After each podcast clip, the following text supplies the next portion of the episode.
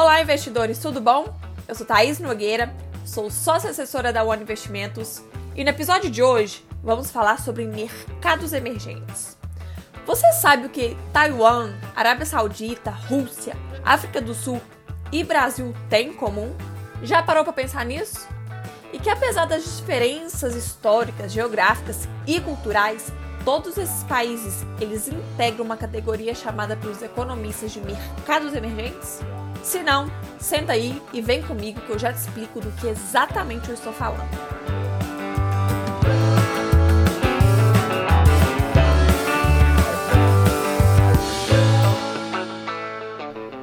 Bom, mercado emergente em geral e de forma muito simples é o nome dado para classificar países cujas economias estão em rápido crescimento rumo ao patamar dos países ricos e desenvolvidos. Atualmente, os países que mais se destacam como emergentes, começando pela América Latina, são Brasil, sendo a economia principal na região, México, sendo uma economia também bem importante e a segunda maior economia latino-americana, atrás apenas de Brasil, é claro, além de Colômbia e Chile. Na Europa temos Turquia, Rússia, Polônia, Hungria, República Tcheca, como alguns exemplos.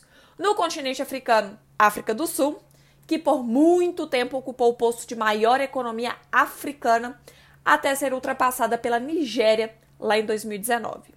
Já na Ásia, obviamente, não preciso nem falar para vocês, que vocês já sabem, né, que China é indiscutivelmente a maior economia entre os mercados emergentes e, segundo a estimativa do Fundo Monetário Internacional, pode ter se tornado o maior PIB do planeta após o impacto da pandemia sobre a economia dos Estados Unidos.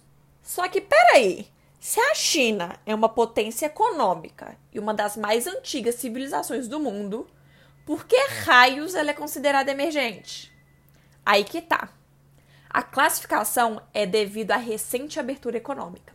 Somente no final dos anos 70, o país começou a instituir reformas para deixar de ser uma economia isolada e abrir o seu mercado para participação internacional.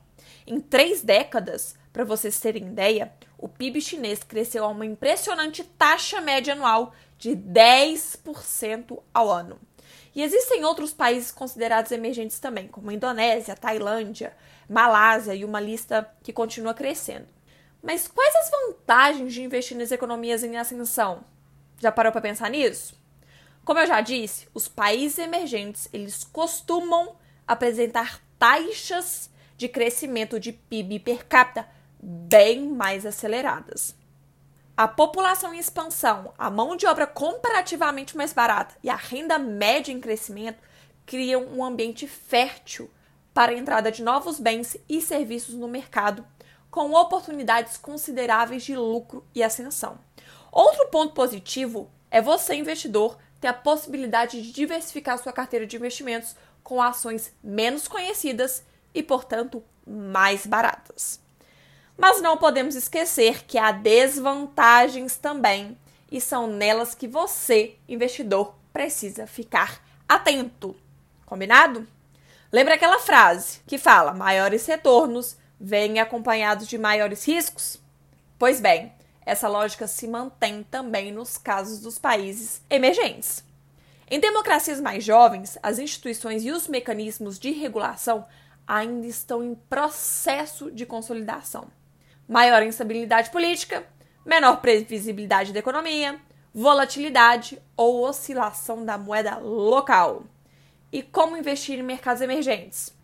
Lembra que no último episódio sobre diversificação internacional, eu terminei dizendo que na plataforma do BTG existem diversos fundos internacionais, inclusive com e sem exposição cambial? Pois bem, existem outras maneiras também de se investir nesse mercado. Mas, como tudo na vida dos investimentos, cada um tem o seu próprio risco.